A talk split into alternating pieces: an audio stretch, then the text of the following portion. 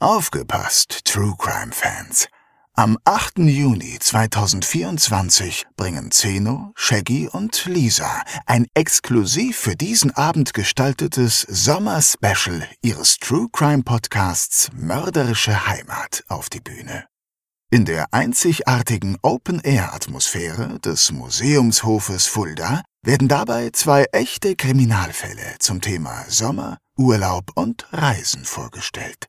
Zwei Fälle aus fernen Ländern, in denen einige von uns vielleicht auch schon ihren Urlaub verbrachten. Denn nicht nur in Petersberg und Poppenhausen geschehen Verbrechen. Auch in Portugal, Phuket oder Polynesien. Dazu gibt es wie immer spannende Einblicke hinter die Kulissen des Erfolgspodcasts Made in Fulda. Tickets gibt es bei allen bekannten Vorverkaufsstellen und unter kreuz.com.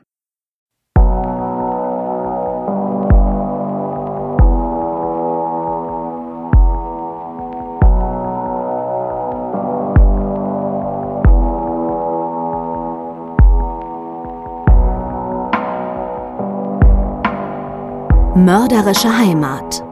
Der Kriminalpodcast mit echten Fällen aus Fulda, Osthessen und der Rhön wird Ihnen präsentiert von der Stadt Fulda und Rhönsprudel. Der Genuss reiner Natur aus den Tiefen des Biosphärenreservats.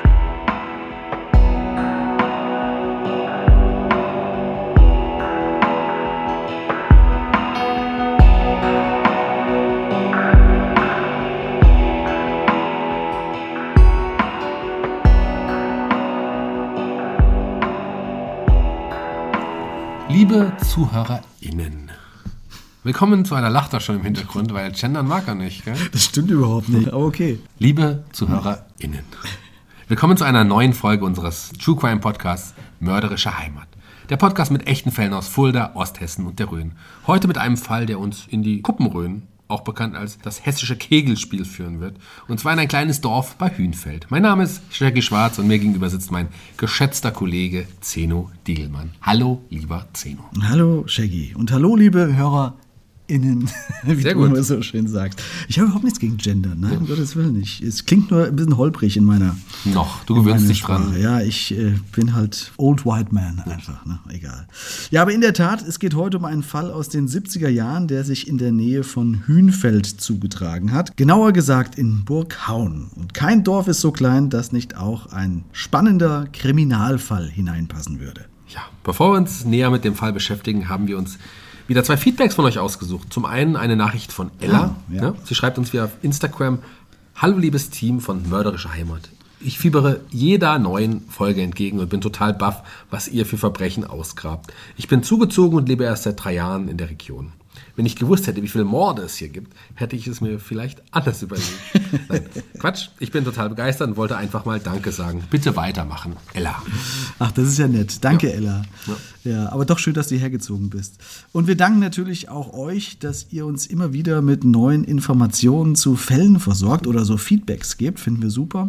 Auch der heutige Fall hat uns übrigens auf Hinweis eines Hörers erreicht. Ihr seht also, dass das oft eine Art, ja, so eine Art Ping-Pong-Spiel zwischen euch und uns ist. Ja, ist, ist so. Also ähm, das passt auch, passt auch die zweite Meldung dazu. Es ist jetzt haben wir jetzt zwei rausgesucht von vielen, weil wir wirklich sehr sehr viel Feedback bekommen. Und es ist ja auch wirklich so, man wird auf der Straße angesprochen, Leute wollen Fotos mit einem machen. Ganz ungewöhnlich für einen Podcaster in dem Fall, gell? oder für einen. Künstler, der schon so viele hier auf der Bühne, wir zwei Künstler, die schon so viel auf der Bühne gemacht haben. Jetzt kommen die Leute und wollen Fotos. Naja, Okay, was, was wurde denn über, über Facebook geschrieben? ja, ist eher eine Frage. Also Yoshi will Folgendes wissen. Ich bin leider erst jetzt auf euch aufmerksam geworden. Ich höre gerade den Fall mit der Kettensägenmörderin. Mich würde mal interessieren, wie das mit so einer Handyortung funktioniert. Hat das äh, die Frau nicht gewusst, dass man das orten kann und darf die Polizei jedes Handy abhören?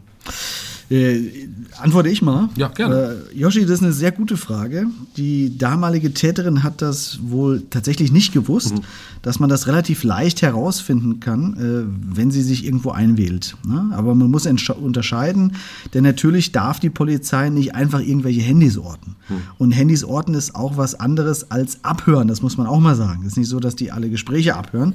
Es wird eher geguckt, wo sich dein Handy in welchen Funkmast einwählt. Aber die Frage ist gut und daher würde ich sie später gerne unseren Experten stellen, Ja. denn auch der heutige Fall wäre wohl noch genauer einordnbar gewesen, wenn man schon damals eine Handyortung hätte durchführen können. Dann schieben wir das doch einfach mal heute in diese Expertenmeinung. Ja, passt ja sehr gut. Also noch etwas Geduld, lieber Yoshi. Dann kommen wir später nochmal darauf zurück. Aber jetzt zu unserem heutigen Fall.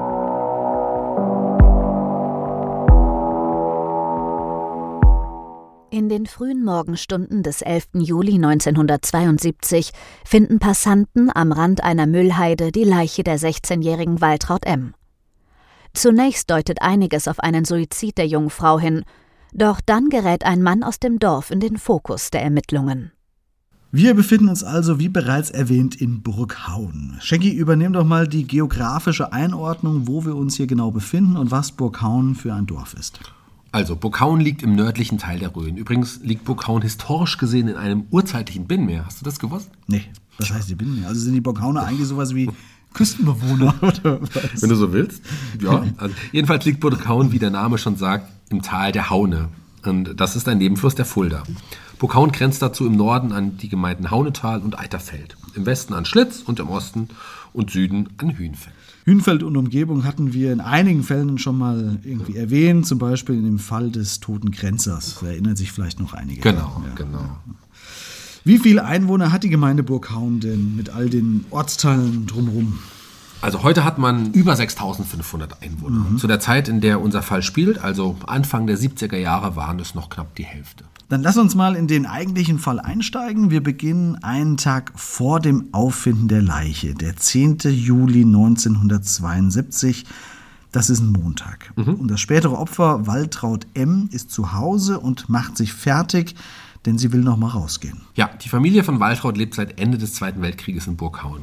Waltrauds Vater ist damals aus Ostpreußen geflüchtet und hat sich in Burghauen niedergelassen. Und mit seiner Frau dann dort ein Haus gebaut. Und genau dieses Haus verlässt seine Tochter Waltraud nun gegen 20.20 Uhr. Sie wohnt noch zu Hause, sie ist ja erst 16 Jahre alt und geht in Richtung der Bundesstraße B27, etwa in Höhe der Abzweigung nach Steinbach. Dort wird sie auch nochmals gesehen. Das ist dann aber auch wirklich der letzte lebende Hinweis auf sie, denn sie kommt nicht mehr nach Hause zurück. Du sagst es ist, sie wohnt noch zu Hause. Genau. Das heißt, dort vermisst man sie natürlich auch irgendwann. Klar. Und die Familie und Freunde suchen später am Abend auch noch nach ihr, als sie nicht nach Hause kommt, aber sie finden sie nicht. Besonders makaber, denn der Fundort ihrer Leiche liegt später nur circa 200 Meter vom Wohnhaus entfernt. Ja. Mhm. Und am nächsten Morgen kommt es nun zu dieser grausigen Entdeckung, wobei das erstmal gar nicht so grausig wirkt, oder? Naja, natürlich ist das für denjenigen, der eine Leiche findet, eine grausige Sache. Das haben wir ja schon ein paar Mal angesprochen. Ja, ja, das stimmt absolut. Ja, ja, ja. Jedenfalls finden Passanten am frühen Morgen die Leiche des Teenagers Waltraud M. Man muss direkt vorab sagen, sie ist nicht vergewaltigt worden, sondern liegt dort am Rande dieses ja, Schuttabladeplatzes tot unter einem Baum. Man könnte sie auch für schlafend halten, wenn der Fundort nicht gerade ein Ort ist, wo man sich ja nicht unbedingt gerade schlafen legen Richtig, ja. würde, diese, dieser Schuttabladeplatz. Ne? Waltraud M. wird dort am Rande dieses Schuttabladeplatzes um 8.20 Uhr entdeckt. Sie ist mit einer blauen Hose und einer blau-weißen Jacke bekleidet. Man ruft die Polizei und obduziert ihre Leiche, um die Todesursache festzustellen, denn rein äußerlich findet man keine Verletzung. Bevor wir zur Obduktion kommen, die ja zwei interessante Fakten zutage fördert, würde ich gerne noch ein paar Dinge zum Opfer wissen. Wir wissen, sie ist noch sehr jung, 16 hast Genau, du gesagt. Ne? genau, Was wissen wir denn sonst noch über sie? Sie ist eine sehr beliebte Person, macht eine Ausbildung in einem Lebensmittelgeschäft, hat noch Geschwister. Sie ist Patentante vom Sohn einer ihrer Geschwister. Sie gilt als zuverlässig, erledigt sorgfältig ihre Arbeit. Kurzum, eine unauffällige, brave junge Frau. Mhm. Du sagst ja schon unauffällig, Ja. denn bei der Obduktion findet man komischerweise aber Tablettenreste. Sowohl im Magen als auch in der Speiseröhre und Mund findet man erhebliche Mengen eines Schlafmittels. Da man ansonsten keine Anzeichen von Fremdeinwirkung feststellt, geht man nun zunächst von Suizid aus. Ja, das ist zumindest erst einmal das Naheliegendste. Gerade bei Teenagern kommt das tatsächlich häufiger vor, dass sie sich aus Verzweiflung keinen anderen Rat mehr wissen und sich wegen ja, Liebeskummer oder familiären Problemen das Leben nehmen. Und obwohl man zunächst von Suizid ausgeht, untersucht man die Fundstelle und die Leiche dennoch sehr genau. Es rückt neben den Polizisten aus Fulda auch ein Team der Spurensicherungsgruppe aus Wiesbaden mit einem Spezialfahrzeug an. Das in der damaligen Zeit noch was ganz Besonderes. Und der Aufwand zahlt sich aus, denn die Ermittler stellen bei der Obduktion noch etwas fest, nämlich Waltraud M. ist schwanger gewesen. Genau. Man stellt fest, dass sie im dritten Monat schwanger ist und dass das vielleicht das Motiv für ihren Suizid sein könnte. Nun liegt ja eins nahe, wenn sie schwanger ist, muss es irgendwo jemanden geben, der der Vater des Kindes sein muss. Und nun machen sich die Ermittler auf die Spur nach genau diesem Mann. Genau, man ist sich ziemlich sicher, dass es ein Mann aus dem unmittelbaren Umfeld sein muss, logischerweise. Waltraud M. war nicht mobil und trieb sich auch sonst nicht irgendwo weiter auswärts umher.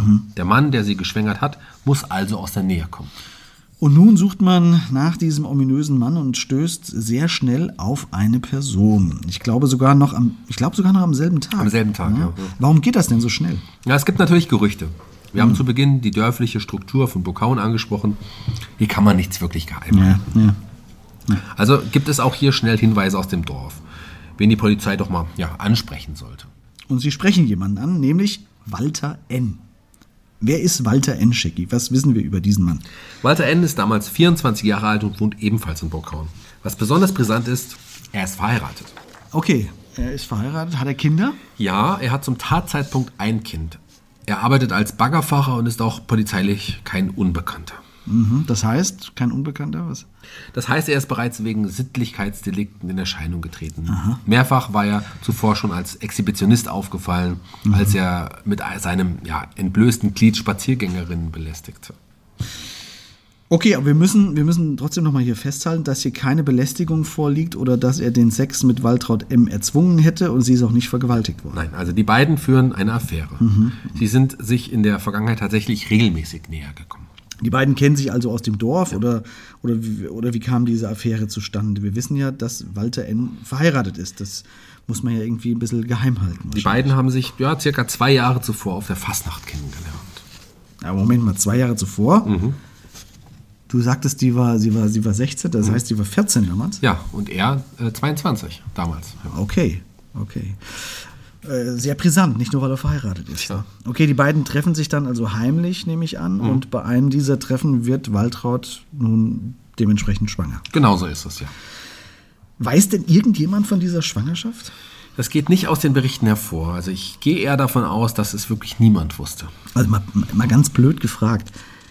Weiß sie es denn selbst? Also ist das schon so weit, dass sie es Ja, selber gemerkt hat? das weiß sie. Und damit kommen wir jetzt auch schon fast zu den Motiven. Denn natürlich könnte Waltraud M. durch die Schwangerschaft auch so verzweifelt und verwirrt sein, dass sie keinen anderen Ausweg sieht, als sich umzubringen. Zumindest wäre sie da nicht die Erste. Ja. Also das muss man leider sagen. Ein junges Mädchen von gerade mal 16 Jahren. Wahrscheinlich ist sie, ist sie verliebt in Walter N., weiß aber, dass es eine unerfüllte Liebe wohl wahrscheinlich bleiben wird. Er ist ja verheiratet und nun wird sie in so jungen Jahren eben auch noch schwanger von Ja. ihm. Es wäre zumindest nicht auszuschließen, dass sie sich deswegen ja das Leben nehmen könnte. Gerade in der damaligen Zeit ist das ja, noch eine ganz erhebliche Eben. Geschichte Ja, gewesen. klar, logisch. Was passiert denn jetzt? Man konfrontiert Walter N. mit dem Tod von Waltraud M. und gibt an, dass sie an einer Überdosis Schlaftabletten gestorben sei. Daraufhin streitet Walter N. erstmal jede Bekanntschaft mit ihr ab. Okay, das macht ihn eher aber verdächtig als unverdächtig. Ja, schon. Ja. Denn am Tatort hat man Reifenspuren feststellen können und rate mal, zu welchem Wagen sie passen. Wahrscheinlich zum Wagen von Walter N. Exakt. Walter N. fährt einen Wagen der Marke Mercedes 220d. Und die Reifenspuren passen perfekt. Und jetzt drehen die Beamten natürlich seinen Wagen auf links und finden noch was. Okay. Die Polizei findet im Wagen Rückstände der erbrochenen Tabletten und dazu Reste frischer Tabletten, die wahrscheinlich beim Öffnen des Röhrchens herausgefallen sind. Aha. Okay, also sie war im Fahrzeug. Und jetzt? Jetzt gibt er zu, dass er sie kennt und dass sie eine Affäre hatten. Und es kommt noch mehr heraus, denn die Angestellte einer Apotheke erinnert sich daran, dass Walter N. bei ihr diese Schlaftabletten auch gekauft hat. Du sagst es. Er hatte 20 Schlaftabletten der Marke Dolestan gekauft und dann auch noch direkt in der Apotheke in Burghauen. Und jetzt gibt er zu, dass er Waltraud seit der Fastnacht 1970 kennt und eben eine erotische Beziehung mit ihr habe. Also erstmal muss man ja sagen, wenn ich die Tabletten noch in Burghauen in der, in der Apotheke kaufe und dann behaupte, also, na gut, ist schon ein bisschen einfältig vielleicht. Aber wie erklärt er die Einnahme der Schlaftabletten denn? Wie sind sie denn zu ihr gekommen, sagen wir mal? Er wird dann über mehrere Stunden verhört und es kommt langsam immer mehr heraus. Angeblich habe er ihr die Tabletten gekauft, da sie in den letzten Wochen über Schlaflosigkeit geklagt hatte. Er hatte sich an dem Abend wieder einmal mit ihr heimlich in seinem Auto getroffen und dort sei es dann erneut zu Zärtlichkeiten gekommen. Und da hat er ihr die Schlaftabletten gegeben, oder wie? erklärt Naja, das? also von der eigentlichen Einnahme will er nichts bemerkt haben. Da war er wohl gerade draußen. Wie, wie gerade draußen? Wie meinen Sie das? Na, laut seiner Aussage muss sie die Tabletten eingenommen haben, als sie zweimal draußen austreten war. Aha. Ja. Denn dem widerspricht jedoch die Tatsache, dass die Polizei im Wagen ja die Rückstände der erbrochenen Tabletten gefunden hat. Und noch diese Reste dieser frischen Tabletten, die beim Öffnen des Röhrchens herausgefallen sind. Ganz genau. Außerdem sagt Walter N., dass er die Tabletten sowieso für harmlos gehalten habe, da sie ja frei verkäuflich waren. Okay. Sie haben ihm auch gesagt, dass sie aus dem Leben scheiden und sich umbringen wolle. Worauf er in feinster Fulderer Mundart sagte, Kelle, du machst ja einen Mist. Okay, oh Gott. Allerdings sagen alle, die sonst mit Waltraud M. zu tun hatten, dass sie überhaupt keine Depression zeigte und fröhlich wie immer gewesen sei. Moment, er hat doch gerade gesagt, dass er sowieso glaubte, dass die Medikamente ungefährlich seien. Und jetzt will Waltraud ihm gesagt haben, dass sie sich ja umbringen will. Also, also, also was denn nun? Also weißt du, was ich meine? Weiß Ja, er, dass die Einnahme der Schlaftabletten also tödlich sein kann oder dass sie eben so ungefährlich sind? Also es widerspricht sich ein bisschen. Das siehst du ja selbst, genau. Das ist es ja, da widerspricht sich alles. Okay, gehen wir mal davon aus, dass es wirklich so gewesen sei. Was soll denn laut seiner Aussage genau passiert sein? Gegen 21 Uhr, also sehr kurz nachdem sie im Team geworden sind, muss es zur Einnahme der Schlaftabletten gekommen sein. Er sagt, sie habe sie draußen außerhalb des Wagens eingenommen, als sie, ja, wie ich gesagt habe, zweimal Austreten war. war. Mhm. Ja. Er habe das also gar nicht mitbekommen, sagt er. Was aber ja durch die Rückstände im Auto eigentlich widerlegt ist. Diese Hm. Rückstände treten ja laut Ermittler durch das Öffnen dieser Tablettenröhrchen auf. Das heißt, sie wurde in dem Wagen geöffnet. Genau. Also diese, diese Medikamente. Aber wir sind ja gerade bei seiner These. Ja. Ja, okay, okay, mach weiter. Also Waltraud M. hat also laut seiner Erklärung die Schlaftabletten mehr oder weniger so eingenommen, dass er es nicht mitbekommen hat. Nämlich als sie ja austreten war, das habe ich jetzt schon mehrfach gesagt. Darauf sei es Waltraud dann schlecht geworden. Sie sei wieder ausgestiegen und habe sich übergeben. Dann habe er sie aus dem Fahrzeug getragen und unter den Baum gelegt, wo es ihr angeblich dann wieder besser gegangen sei. Dann ist er wieder ins Auto gestiegen und ist nach Steinbach gefahren, um in einer Kneipe ein Bier zu trinken. Danach ist er dann nach Hause gefahren. Stopp, Moment.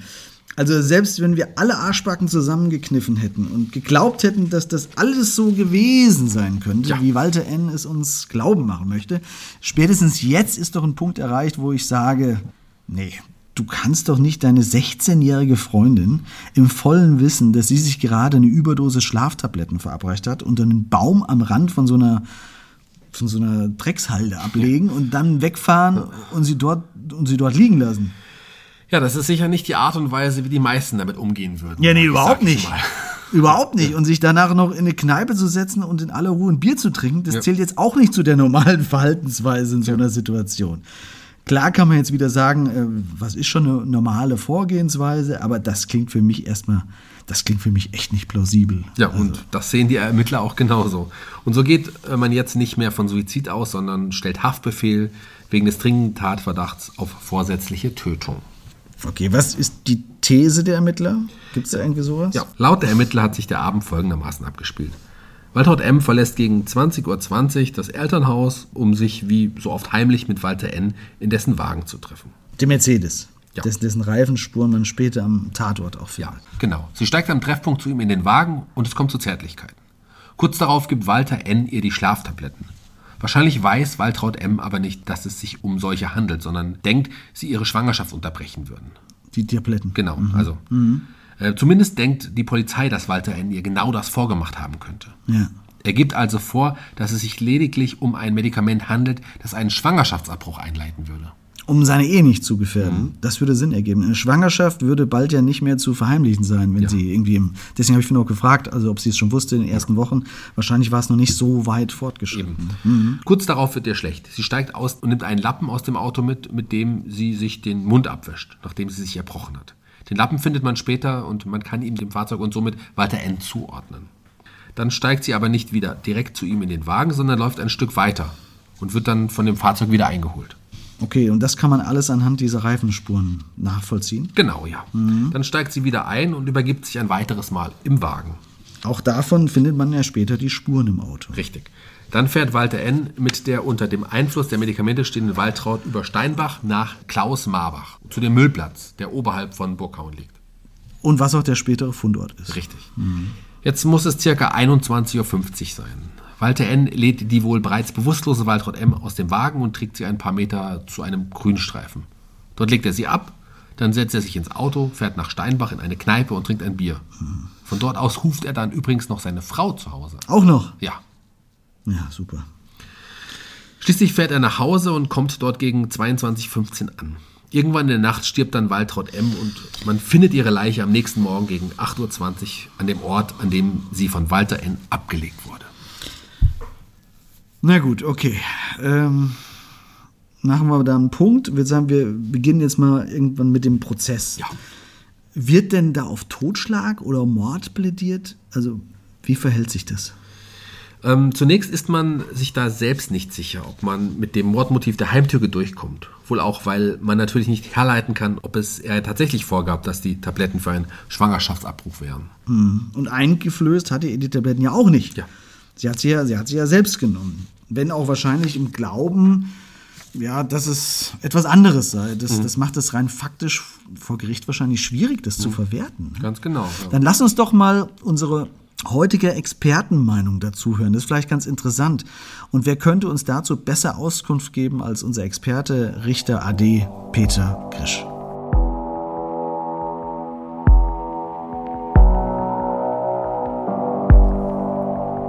Nachgehakt. Die Expertenmeinung. Mit freundlicher Unterstützung von HWK. Ihr unabhängiger Versicherungsmakler für individuell zugeschnittene Versicherungslösungen. Das gilt für Privatpersonen und Familien ebenso wie für Freiberufler, Selbstständige und Unternehmen. HWK. Ihr Versicherungsmakler in Fulda und Schwalmstadt.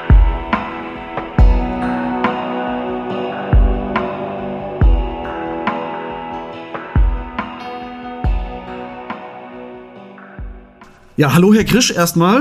Äh, heute haben wir einen Fall mitgebracht, den Sie selbst nicht verhandelt haben.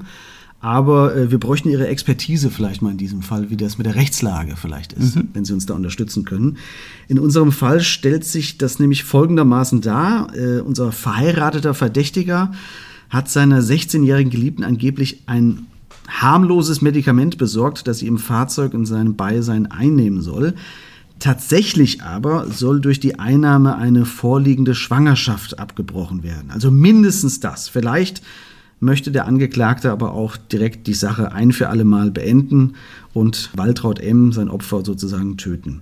Unsere Frage jetzt, kann das Vortäuschen des falschen Medikaments bereits als Mord oder Totschlag gewertet werden?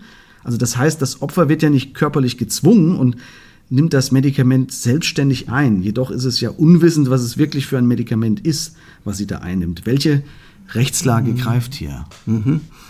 Ja, aber hier wird es erst einmal entscheidend darauf ankommen, was wollte der Täter eigentlich. Es wird auf die Motivation drauf ankommen, was war das Ziel der Verabreichung dieses harmlosen oder nicht harmlosen Medikamentes. Darauf kommt es drauf an, was man da an Feststellungen dann treffen kann. Sollte damit nur die Schwangerschaft abgebrochen werden, so äh, wäre vielleicht dann Schwangerschaftsabbruch gemäß Paragraph 218 zu denken. Wollte er aber mehr, was äh, zumindest äh, zielgerichtet könnte ein Totschlag in Frage kommen.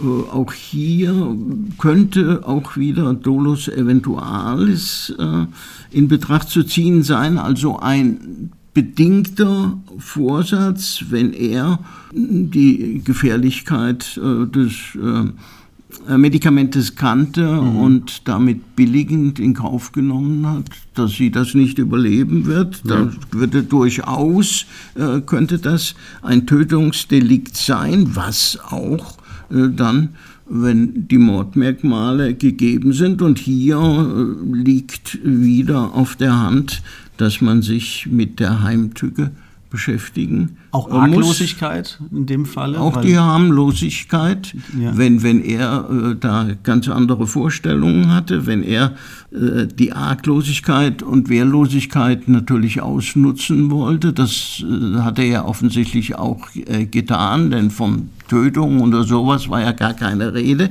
Sie, äh, sie brauchte sich ja gar nicht zur Wehr zu setzen. Wenn er aber über die Gefährlichkeit mit dem harmlos eben getäuscht hat. also- Wenn er wusste oder in Kauf genommen hatte, dass das ein gefährliches Mittel ist, das auch zum Tode führen kann, ja, und er das dann in sein Kalkül aufgenommen hat und das äh, dann auch bejaht hat, dass es so sein kann, mhm. dann kann das durchaus ein heimtückischer Mord. Ja. Vertuschung einer Straftat ist zwar hier vielleicht nicht gegeben, es ist eher eine Vertuschung einer Schwangerschaft wahrscheinlich, die er äh, da irgendwie erreichen wollte. Im besten Falle, man weiß es ja nicht mhm. genau, ob er nicht vielleicht doch auch von Anfang an mit dem Gedanken gespielt hat, alle Spuren zu verwischen. Ne? Das kann natürlich auch ja, sein. Es kommt natürlich auf die Gesamtumstände. Die Motivation, an. von der Sie sprachen. Die Motivation, die mhm. Gesamtumstände, Möglichkeit, auch äh, sonst niedrige Beweggründe. Ja, auch das könnte man mhm. äh, hier durchaus diskutieren, je nachdem, äh, wie weit man da in ihn eindringen kann und, und irgendwelche Feststellungen ja. treffen kann. Was ist denn mit unterlassener Hilfeleistung? Der Täter sagt, er habe die junge Frau nach der Einnahme ins Gras gelegt und sei dann weggefahren. Er habe sie aber in dem Glauben zurückgelassen, dass es ihr sicherlich bald wieder besser gehe. Mhm. Ist das auch strafbar dann? Ja, das, das kann durchaus. Ja. Äh, bei dieser Fallkonstellation äh, kommt es an für sich meines Erachtens wieder darauf an, was letztendlich feststellbar ist. Mhm. Was wollte er? Sodass unter Umständen denn auch äh, ein Tötungsdelikt hier ja. in Betracht äh, gezogen werden kann, möglicherweise durch Unterlassen. Man muss nicht unbedingt durch ein positives Tun köten oder mhm. ein Delikt begehen, sondern das Gesetz äh, stellt natürlich auch unter Strafe, wenn durch Unterlassen ein solcher Erfolg eintritt. Mhm. Das kann dann der Fall sein, wenn eine Garantenpflicht verletzt hat, ja, zum Beispiel bei Abhängigkeit, äh, zum Beispiel äh, Eltern, Kinder, die natürlich garantieren mhm. müssen für das Wohl des Kindes. Ja. Da könnte es durchaus sein, dass äh, da eine Verletzung erfolgt ist. Die Garantenstellung kann sich auch aus der tatsächlichen Herbeiführung einer Gefahrenlage ergeben, wenn hier zusammen, man hat das manchmal angenommen, äh, wenn äh, gemeinsam Drogen genommen wird und einem dann schlecht geht und dann kann es durchaus sein, wenn er den liegen lässt, dass das ein Tötungsdelikt ah, okay. zufolge. Mhm. Also ähnlich könnte sich ja hier. Also da gab es auch, auch schon äh, Rechtsprechungen, die dem entsprochen ja, ja. haben und dann dem gefolgt sind. Mhm. Das äh, ist durchaus möglich. Es kommt eben äh, wieder darauf an, wie ist die Motivationslage, ja. Äh, was ist feststellbar und wenn gar nichts mehr bliebe, dann sind wir zum Schluss bei dem, was Sie gesagt haben, die unterlassene Hilfeleistung. Mhm. Aber hier äh, kann durchaus eben nach dieser freien richterlichen Beweiswürdigung durchaus ein ganz anderes Delikt in Frage okay. stellen. Was ist denn so ein Höchstmaß bei unterlassener Hilfeleistung, was man da aussprechen kann? Wissen Sie das? Wer bei Unglücksfällen oder gemeinsamer Gefahr oder Not nicht Hilfe leistet, wäre ja der Fall hier, mhm. obwohl dies erforderlich in ihm unter Umständen zumutbar ist, was durchaus, insbesondere ohne erhebliche eigene Gefahr und eine Verletzung anderer steht, wird mit Freiheitsstrafe bis zu einem Jahr oder mit Geldstrafe bestraft. Mhm. Also, also bis, bis, zu einem Jahr, Jahr könnte es dann. Ah ja, okay, interessant.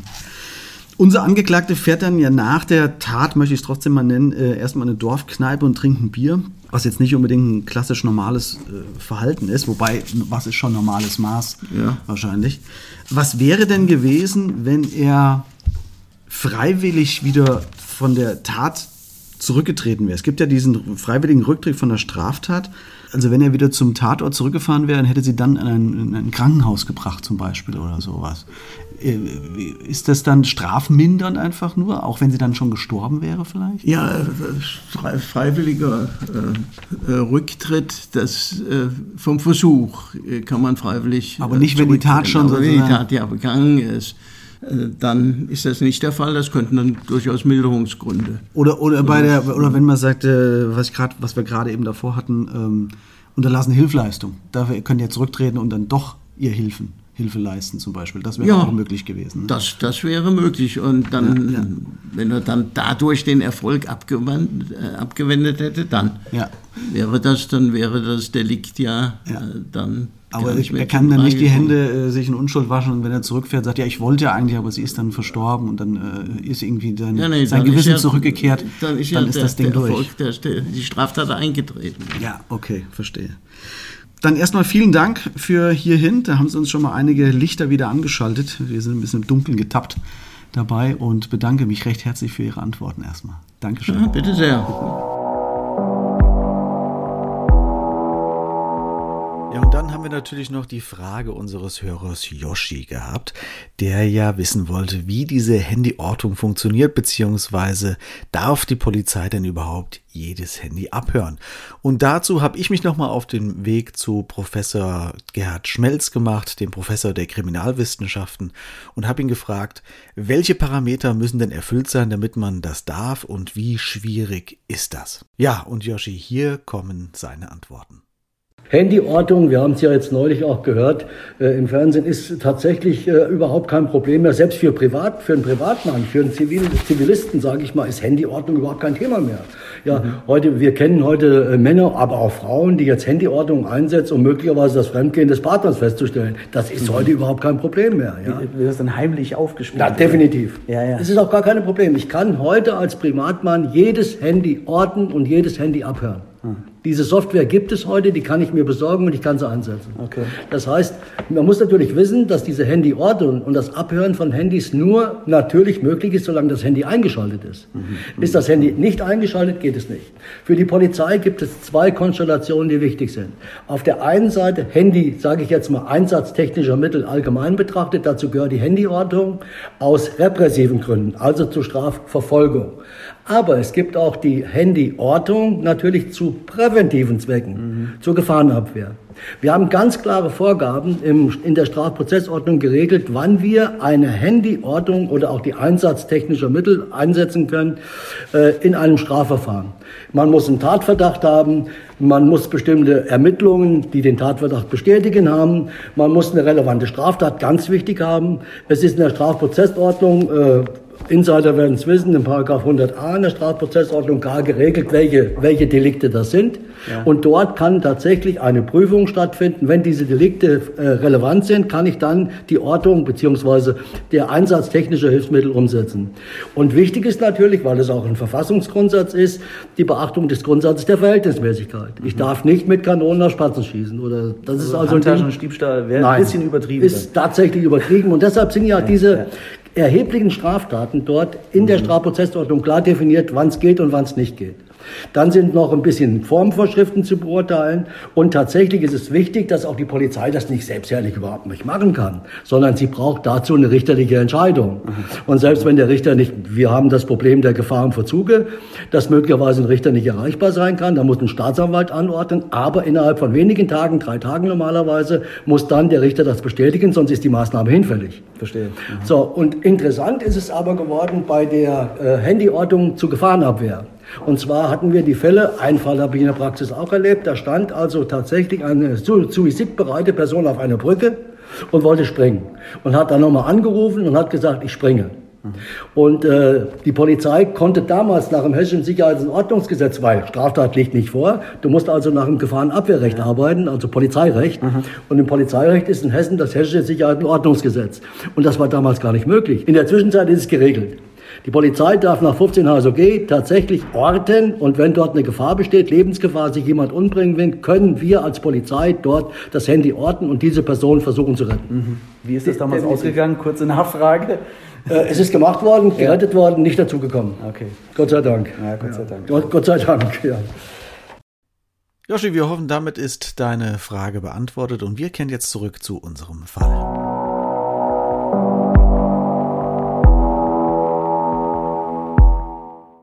Interessant. Du möchtest jetzt sicher wissen, wie das Urteil in diesem Prozess ausfiel. Ja, absolut. Bitte, schieß los. Ja, das Problem ist, dass man dazu leider wenig bis gar nichts findet. Was ich dir aber sagen kann, ist, dass Walter N. verurteilt wurde.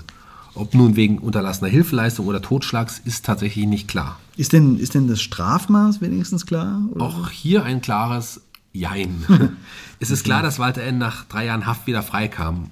Ob äh, das nun aber seine komplette Haftstrafe war oder er vorzeitig entlassen wurde, weiß ich nicht. Angeblich soll seine mentale Konstitution eine Rolle bei dem Urteil gespielt haben.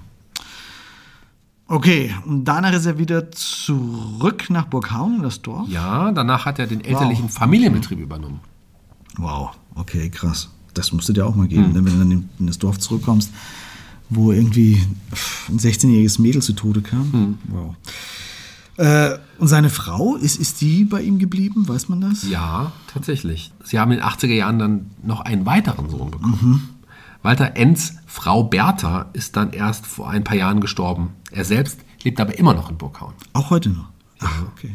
Und die Familie von, von Waltraud M. wahrscheinlich auch noch. Ne? Zum größten Teil ja. Eine Schwester ist mittlerweile woanders hingezogen, aber sonst wohnten die beiden Familien all die Jahre noch im gleichen Dorf. Boah, das, das muss aber auch eine völlig, das muss doch eine völlig irrationale Situation sein, oder?